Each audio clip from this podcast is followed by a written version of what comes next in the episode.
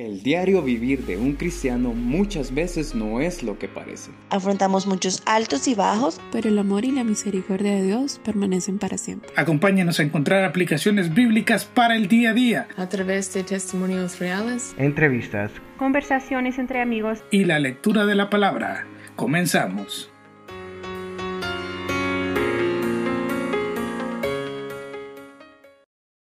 Bienvenidos todos una vez más a Anastasis Podcast. Hoy tenemos un programa fabuloso, un programa más sobre la serie de escatología.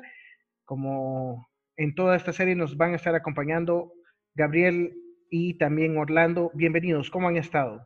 Muy bien, Ian, gracias a Dios. Estamos contentos, alegres de poder eh, continuar este estudio de escatología. Realmente damos gracias a Dios porque mm, tenemos esta nueva oportunidad de seguir estudiando la palabra de Dios. Y como decía pues la vez pasada, hoy es un hermoso día para estudiar la palabra de Dios. Realmente es un gozo tener este tiempo, ¿verdad?, de estudio, con un tema tan interesante como lo son las cenas de las bodas del Cordero. Así que animados para poder estudiar este tema. Anteriormente hemos estado estudiando sobre el arrebatamiento, en el programa anterior estudiamos sobre el Tribunal de Cristo y hoy nos vamos a concentrar en las bodas del Cordero. Gabriel, ¿qué te parece este tema? ¿Cómo has estado también? Me parece un tema espectacular y en hace poco hemos comenzado también en la iglesia una serie de escatología y hemos estado hablando sobre este tipo de temas y pues venirlo a complementar con el estudio que estamos realizando en el podcast creo que es de mucha bendición y pues gracias a Dios me encuentro muy bien, bendecido por el Señor día a día. Qué bueno.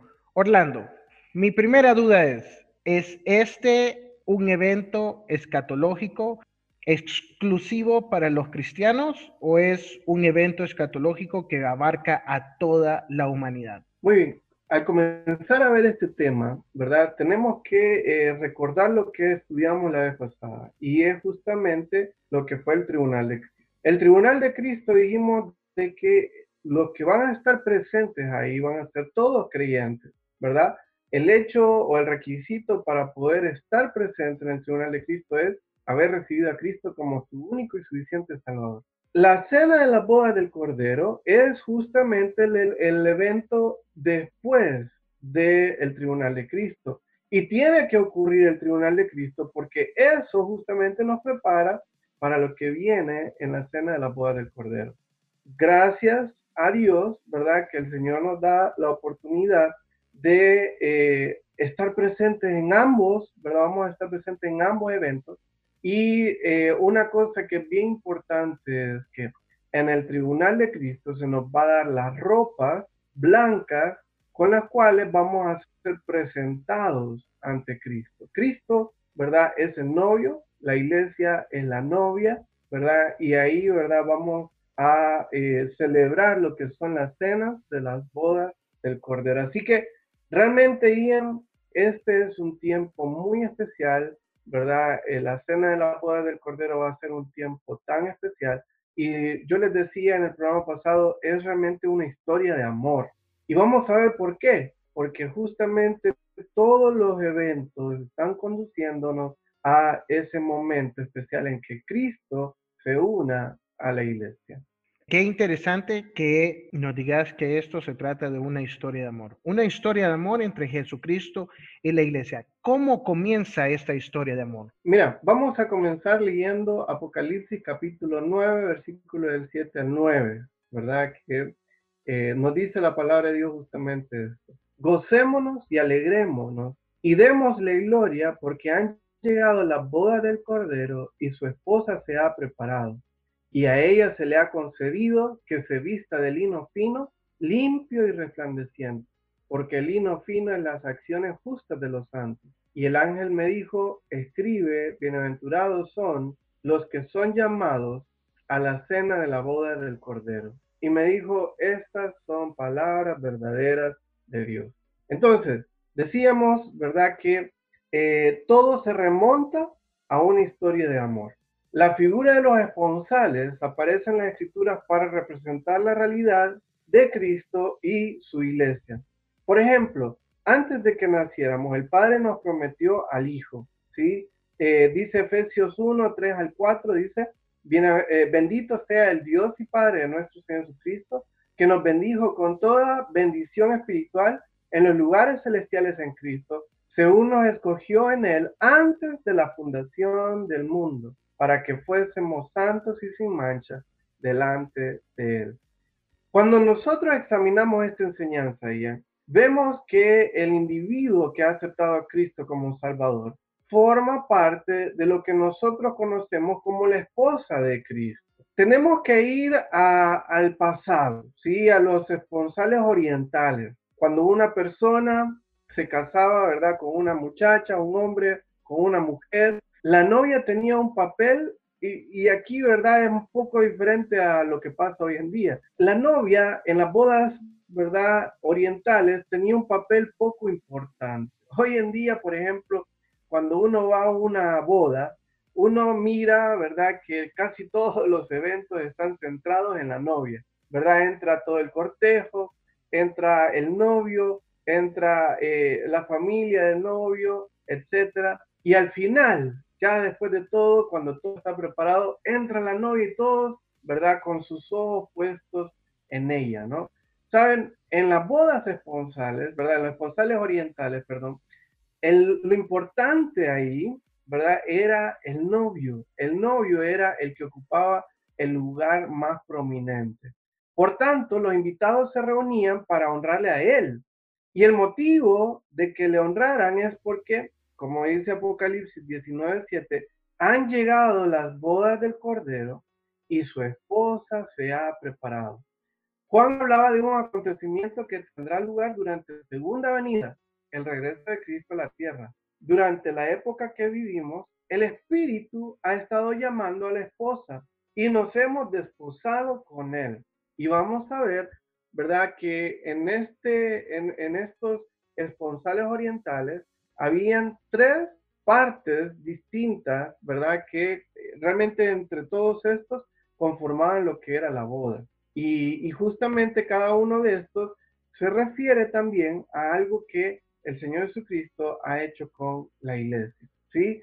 Así que a lo largo del Nuevo Testamento hallamos diversas expresiones para referirse a lo que nosotros llamamos la cena de la boda del Cordero.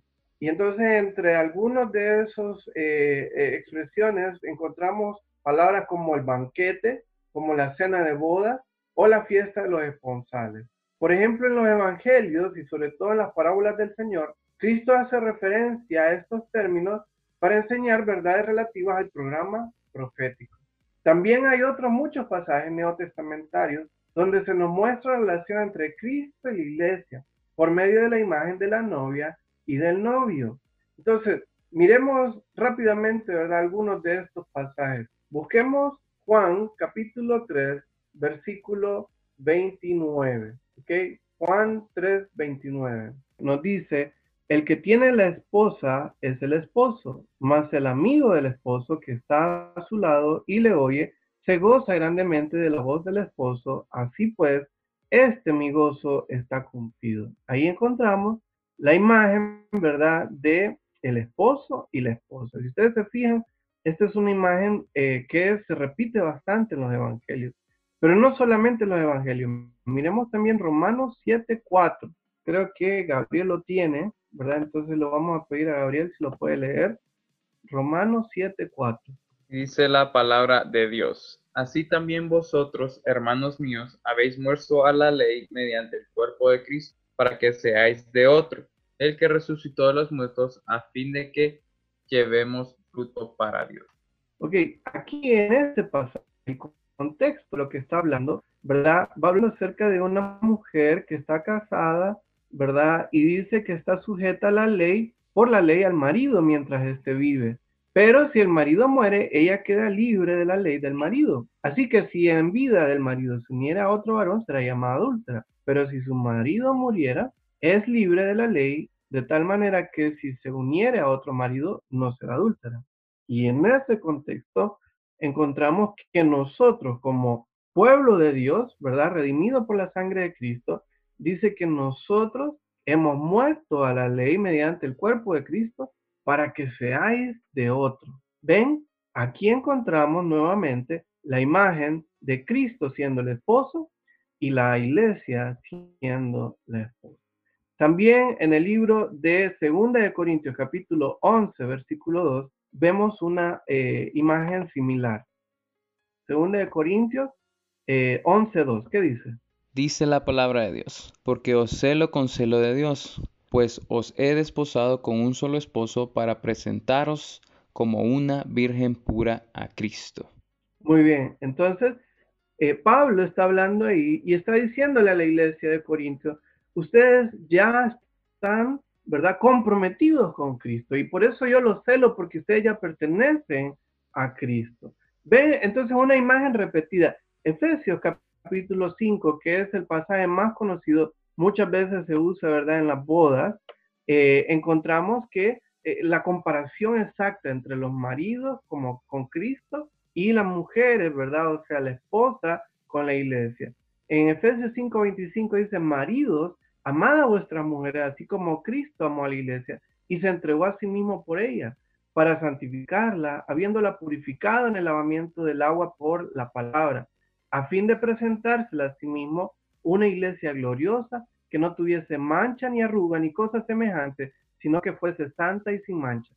Así también los maridos deben amar a sus mujeres como a sus mismos cuerpos. El que ama a su mujer, a sí mismo se ama. Pero si ustedes se fijan y saltamos al versículo número 33, por lo demás dice, cada uno de vosotros ame también a su mujer como a sí mismo y la mujer respete a su marido. Y el 32 es bien interesante lo que dice. Grande es este misterio, mas yo digo esto respecto de Cristo y de la iglesia. Así que encontramos que la comparación entre un esposo y una esposa es justamente entre Cristo y la iglesia. El momento en que Cristo aparece como novio para llevar consigo a su novia, la iglesia se concentra en aquel acontecimiento que conocemos como el rapto. ¿Sí? Cristo nos lleva para poder estar con él.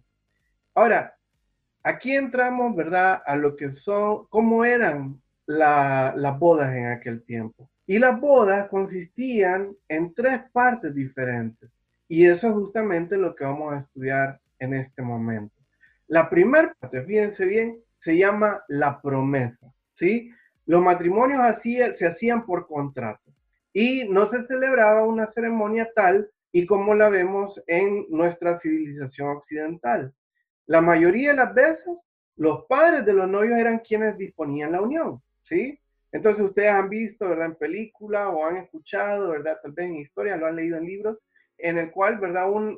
Eh, unos padres se ponían de acuerdo con otros y diciéndole, bueno, yo tengo un hijo, vos tenés, ¿verdad? A tu hija, entonces pongámonos de acuerdo y ellos van a ser esposos en el futuro. En algunos casos ni siquiera había el consentimiento de los hijos, ¿sí? O sea, no se le preguntaba al muchacho, ¿te gusta tal muchacha? ¿Verdad? O la muchacha, ¿estás de acuerdo con casarte con este muchacho? No había eso, ¿verdad? Eso era la costumbre y aún hay muchos eh, lugares hoy en día en los cuales todavía se practica de esa manera. Entonces, había casos en que los padres podían interceder, interceder a favor de sus hijos ante los padres de la novia cuando era el hijo quien lo solicitaba. Entonces, un muchacho miraba a una muchacha, le gustaba y entonces los padres iban a hablar, ¿verdad?, con los padres de la muchacha. Pero también lo que yo les contaba anteriormente, ¿verdad? Lo más normal era que fueran los padres quienes realizaran el contrato, mientras los futuros novios eran aún pequeños. Incluso hay casos registrados de contratos de bodas que se redactaron antes de que los novios nacieran. O sea, estos muchachos ya estaban comprometidos aún antes que nacieran. ¿Se imaginan? Esa era la costumbre. ¿Se acuerdan ustedes de Sansón? Sansón dice que él vio a una muchacha, ¿verdad? Y él vino a traer a su papá para ir a tomar, ¿verdad? Como su esposa. Eso era una costumbre normal en aquel tiempo. Y eso era parte también de, las, de los esponsales orientales. Así que este contrato, el de la promesa o el desposorio, era un documento legal se firmaba delante de jueces y relacionaba a, ambos, a ambas partes. Y solo podía abrogarse mediante una carta de divorcio. ¿Ok? Entonces, mira, la promesa no era en sí la boda, pero era tan oficial como la boda en sí misma. no se podía abrogar con excepción de una carta de divorcio. Mateo y Lucas nos dicen que María y José estaban comprometidos, recuerdan, ¿verdad? Dice que María estaba desposada con José. No había, eh, no, todavía no había ocurrido la boda en sí, pero el compromiso era tan serio que María, ¿verdad? Ya estaba unida de alguna manera a José. Ellos no habían eh, convivido, ellos no, no, eh, no vivían, ¿verdad? Una, una vida de marido y mujer, pero ya estaban comprometidos y el compromiso era algo serio, ¿sí? Entonces, eso realmente nos llama la atención porque ese término es utilizado también para describir la relación legal entre un hombre y una mujer, ¿verdad? Que se usa también para definir nuestra relación con Jesucristo. El apóstol Pablo asumiendo la posición de padre espiritual de los corintios, él escribió justamente ese pasaje que leímos en 2 Corintios 11.2, donde dice, porque os celo con el celo de Dios, pues os he desposado, escuchen bien, esa palabra desposado es justamente esta primera parte que estamos estudiando, la parte de la promesa. Os he desposado con un solo esposo para presentaros como una virgen pura a Cristo. Entonces, ¿Entienden esto? La primer parte de esta ceremonia era justamente el esposorio o la promesa. Era una parte importante. ¿Se acuerdan ustedes por qué José quiso dejar encubiertamente a María? Recuerden de que él se dio cuenta que María estaba embarazada. ¿Qué hubiera ocurrido? Escuchen bien, si eh, José eh, lo hubiera denunciado a María es probable que hubieran matado a María en ese momento, porque ella ya estaba desposada con José. Y él, hasta ese momento, él no sabía quién era el papá, ¿sí? Pero él dice que él era tan noble que él quiso dejarla encubiertamente para que a, ella no le echara la culpa, ¿sí? Entonces él se iba a retirar y él iba a dejar, ¿verdad? Que María siguiera su vida y él, ¿verdad? Vivir en otro lado para no, ¿verdad? Eh, afectarla. Entonces, realmente era un, compromiso muy serio. Esa era la primera parte, ¿verdad?, de la ceremonia que se llamaba la promesa. Orlando, fíjese que yo tenía entendido también que legalmente ellos se podrían considerar casados en este momento. Tal vez no frente a las figuras eclesiásticas, pero de una forma legal ya se consideran casados. También ah, tenía entendido yo que para finalizar con, con, esta firma y sellar un pacto, por decirlo así, el novio y la novia, ellos daban o celebraban tomando de una copa de vino, así como el Señor Jesucristo lo hizo en la Santa Cena. Entonces esa figura también de Jesucristo cuando dice este es la sangre del nuevo pacto, ese pacto que estaba firmando, por decirlo así, con la iglesia, también se, se aplicaba en ese momento con el pacto que firmaban los esposos.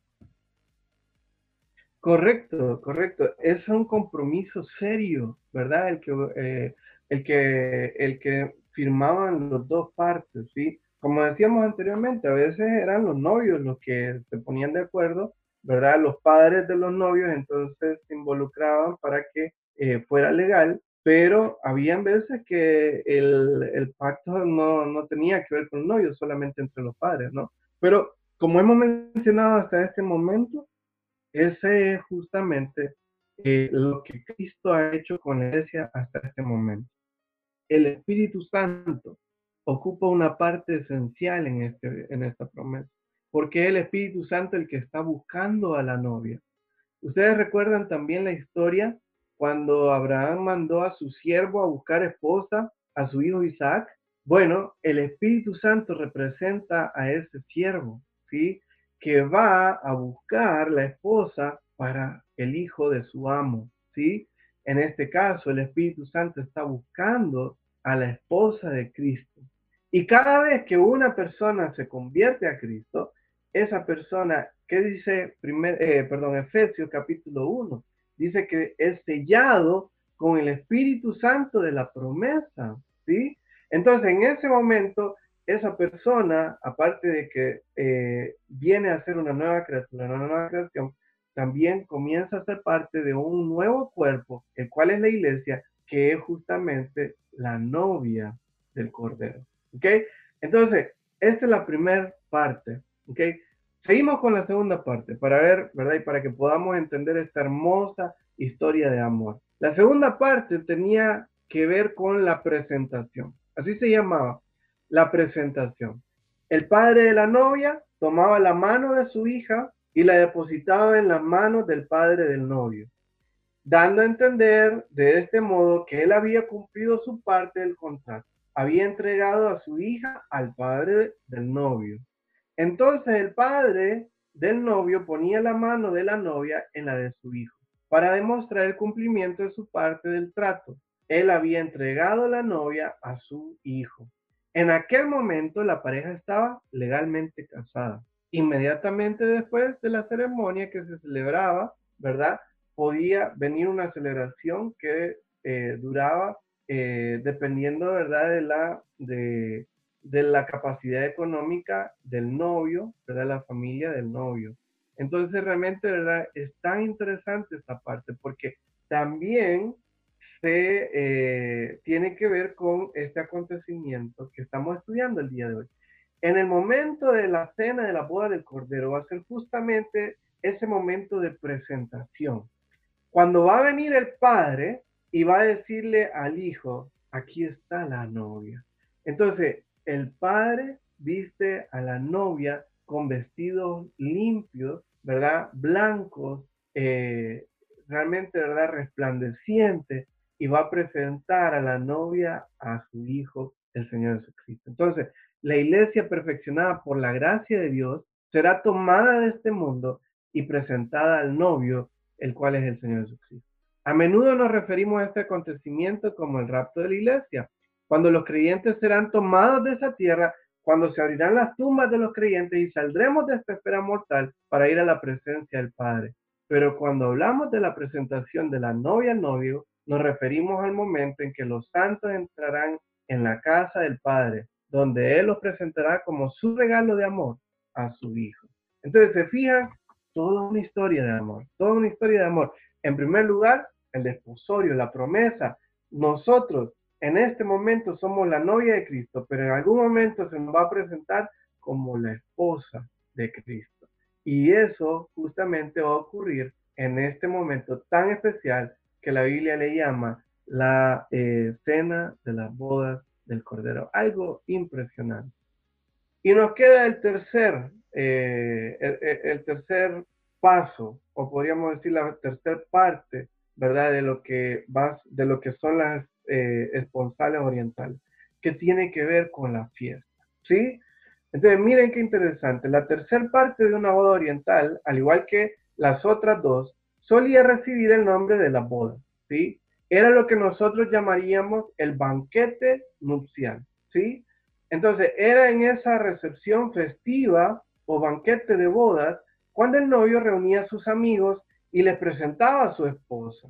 La duración de este banquete dependía de la condición social y económica del novio, ¿sí? Entonces, en algunos, en algunos momentos podía durar uno o dos días, eh, en otros momentos podía durar eh, una semana, ¿verdad? Y entonces, dependiendo de eh, la condición social y económica del novio, eso era lo que duraba. Miremos así rápidamente el libro de Mateo, capítulo 22, versículos 1 y 2. En Mateo, capítulo 22, versículos 1 y 2, nos dice la palabra de Dios lo siguiente. Respondiendo Jesús, le volvió a hablar en parábolas diciendo, el reino de los cielos es semejante a un rey que hizo fiestas de bodas a su hijo. Y mire lo que dice, y envió a sus siervos a llamar a los convidados a la boda, maestros no quisieron venir. Volvió a enviar a otros siervos diciendo, decida a los convidados aquí, he preparado mi comida, mis toros y animales engordados han sido muertos, y todo está dispuesto, venid a la boda. Mas ellos, sin hacer caso, se fueron unos a su labranza y otros a su negocio.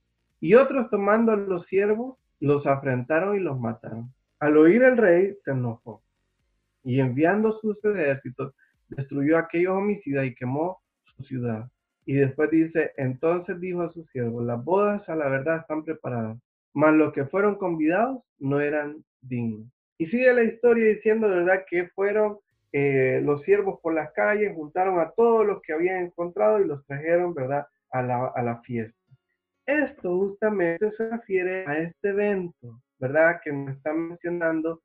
Mateo 25 nos dice también, hablando acerca de esta, de esta práctica, ¿verdad?, o, de esto que, que estamos estudiando ahorita, dice en el versículo 1, entonces el reino de los cielos será semejante a diez vírgenes que tomando sus lámparas salieron a recibir al esposo. Cinco de ellas eran prudentes, cinco insensatas, y todos conocemos la historia, ¿no? Pero dice en el versículo 6, nos saltamos al versículo 6, y a la medianoche se oyó un clamor. Aquí viene el esposo, salí a recibirle. Entonces todas aquellas vírgenes se levantaron y, y arreglaron sus lámparas. Las insensatas dijeron a las prudentes, danos de vuestro aceite, porque nuestras lámparas se apagan.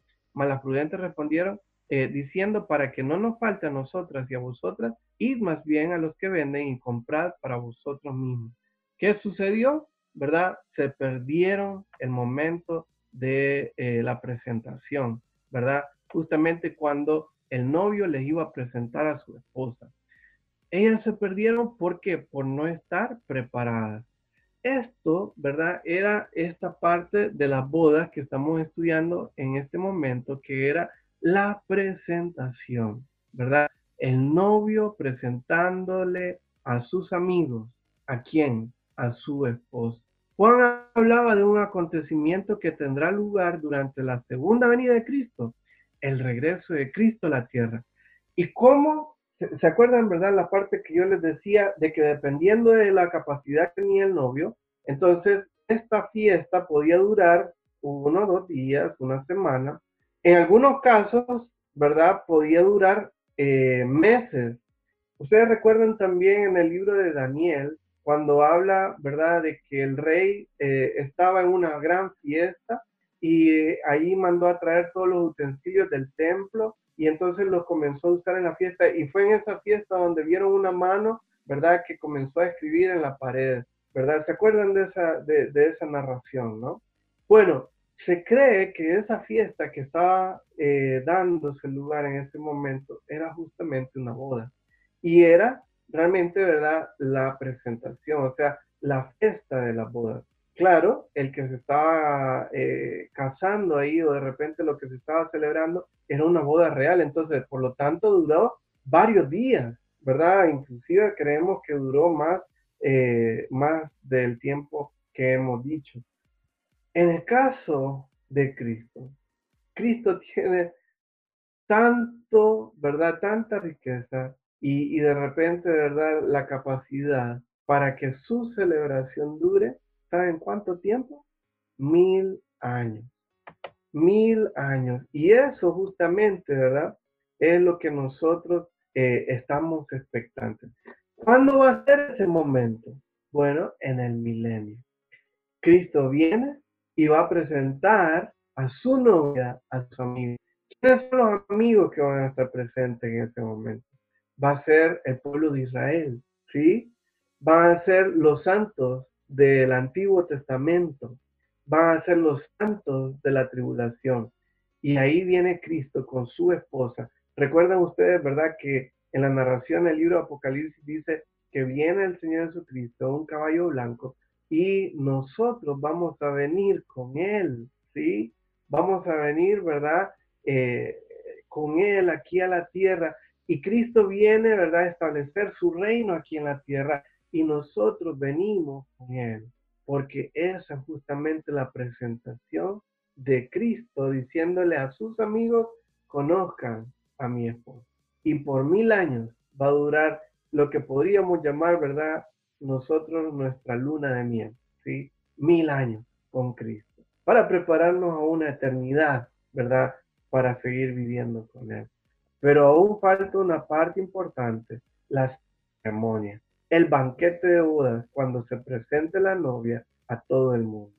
Así que tras hablar eh, de la presentación de la novia, Juan pasa al tema de la fiesta, diciendo que la esposa se ha preparado y ella se le ha concedido que se vista de lino fino, limpio y resplandeciente, porque el lino fino es las acciones justas de los santos. Muy bien, entonces en esta tercera parte es cuando eh, Cristo viene presentando a su esposa, que es la iglesia, a sus amigos, ¿verdad? ¿Quiénes son los amigos de Cristo? Estamos hablando ahí de los santos del Antiguo Testamento y de los santos de la tribulación. Ellos ya van a estar aquí en la tierra. Cristo viene, ¿verdad? Con su novia, ahora ya no es más su novia, ahora es su esposa, y ahí viene, ¿verdad? Para poder establecer su reino en la tierra y ese reino va a durar mil años, ¿sí? Ese milenio va a ser justamente lo que representa para nosotros la presentación, o sea, la fiesta de la boda. Podríamos decir, ¿verdad? En otras palabras, nuestra luna de miel con el Señor Jesucristo. Esa luna de miel va a durar justamente mil años. Así que decíamos también, ¿verdad? Lo que dice en Apocalipsis 19, 7 y 8, la esposa se ha preparado y ella se le ha concedido que se vista de lino fino, limpio y resplandeciente, porque el lino fino es las acciones justas de los santos. Por eso decíamos que el tribunal de Cristo tiene que anteceder a este acontecimiento, porque en el tribunal de Cristo es donde se nos van a dar esas ropas blancas. ¿Se acuerdan que hablábamos en, la, eh, en el programa anterior acerca del tribunal de Cristo y que las acciones, ¿verdad?, de los creyentes van a ser premiados, van a ser recompensados, van a haber coronas, pero no solamente eso, sino también, ¿verdad?, eh, se nos va a vestir con un vestido, ¿verdad?, blanco, blanco que va hablando acerca de la santidad, ¿sí? Y en ese momento, entonces, eh, eh, el, el novio que es Cristo, ¿verdad?, el esposo ahora, pedirá a su novia que se vista con las ropas preparadas para esa ocasión. En Apocalipsis 19.8 llama a esta ropa las acciones justas de los santos. Esto nos hace referencia a la justicia de Cristo, la que siempre estaremos revestidos, ¿verdad? Y las ropas que nos pondremos después del tribunal de Cristo para dar honor y gloria al Señor. Entonces, muchachos, es impresionante la historia de amor de Cristo con su iglesia. En los tiempos bíblicos, un hombre rico, ¿verdad? Decíamos, podía hacer que su banquete durara toda una semana, pero en este caso va a durar mil años. Cristo va a aparecer como juez para separar a los salvos de los que no son. Aparecerá como rey también para gobernar, pero durante estos mil años, para la esposa, él será su esposo. Y durante esos mil años, el hijo hará lo que cualquier novio hace, ¿verdad? Por su novia. Él va a amar a su esposa y va a ser adorado por ella. Así que Dios nos invita a venir, no por medio del pago de un precio, sino aceptando su regalo, su hijo, el esposo. Y quiero hacer la pregunta, ¿verdad? En, este momento. Entre los que nos escuchan el día de hoy, ¿cuántos están preparados para este evento. Fíjense bien, en este momento el Espíritu Santo está buscando a la esposa. Y cada vez, cada día que pasa, más personas llegan a conformar a este cuerpo, ¿verdad? Que somos la iglesia de Cristo. Va a llegar un momento en que el tiempo se va a cortar. Y Dios va a decir, hasta acá, hasta acá. Y los que son salvos van a ser parte de este cuerpo conocido como la y que está siendo conformado para ser la esposa de Cristo. Pero si usted no ha recibido a Cristo como su único y suficiente Salvador, lastimosamente usted no va a ser parte de este cuerpo, ni va a tomar parte de la cena de la boda del Cordero. Yo creo que sin lugar a dudas, va a ser uno de los eventos más impresionantes de la historia de la humanidad. Pero si usted no tiene a Cristo, usted no va a ser parte. Así que el día de hoy yo quiero animarle, invitarlo para que usted pueda tomar una decisión. Como decíamos anteriormente, para ser parte del cuerpo de Cristo, usted no tiene que pagar nada. En Efesios capítulo 2, versículo 8 y 9 nos dice, porque por gracia sois salvos por medio de la fe. Y esto no de vosotros, pues es don de Dios, no por obra para que nadie se gloríe. Dice, porque por gracia es un regalo no merecido, es algo que nosotros no pagamos para obtener. No es por obra, o sea que no es algo que usted se gana por ser bueno o por ser buena o por haber hecho buenas obras. No, solamente se gana si usted ha recibido a Cristo como su único y suficiente Salvador. En este momento yo quiero hacer la pregunta. ¿Está usted seguro, segura de que si usted se muriera hoy mismo, usted va a ir al cielo? ¿Está usted completamente seguro o segura de que usted ya forma parte de la iglesia de Cristo? Si usted no lo está, a mí me gustaría hacerle la invitación para que usted reciba a Cristo en este momento y para que desde el día de hoy usted pueda conformar la iglesia de Cristo. Si usted quiere tomar esta decisión, usted simplemente tiene que invitar al Señor Jesucristo a ser parte de su vida. Usted tiene que decirle al Señor, confesar sus pecados, arrepentimiento, ¿verdad? Por las cosas que ha hecho mal, pero también reconocer su necesidad de Cristo, de un Salvador. Y usted tiene que dejar que el Espíritu Santo entre en su corazón, entre en su vida y le selle, le selle para ser parte del cuerpo de Cristo. ¿Es esa su decisión el día de hoy? Si es así, yo le animo en este momento a que haga una oración y que tal vez ahí donde usted está y nos está escuchando, ¿verdad? En este podcast, pueda usted inclinar su rostro, cerrar sus ojos si es posible y que usted le diga estas palabras al Señor. Dígale con toda sinceridad, Dios, entiendo que he pecado, entiendo que mi pecado me separa de ti, pero el día de hoy, en este lugar, aquí donde estoy, me arrepiento de mi pecado. Confieso que realmente necesito a Cristo como mi Salvador. Y es por eso que en este momento yo recibo a Cristo como mi único y suficiente Salvador. Gracias por escucharme. Gracias por darme la vida eterna. Gracias porque ahora sé que voy a ser parte de la novia de Cristo. Y en algún momento voy a disfrutar con Él la fiesta de las bodas del Cordero. Gracias, Señor, por escucharme. Y gracias por darme la vida eterna. En el nombre de Cristo Jesús. Amén. Bueno chicos, eso es todo por hoy. Gracias por sintonizarnos en nuestro programa Anástesis.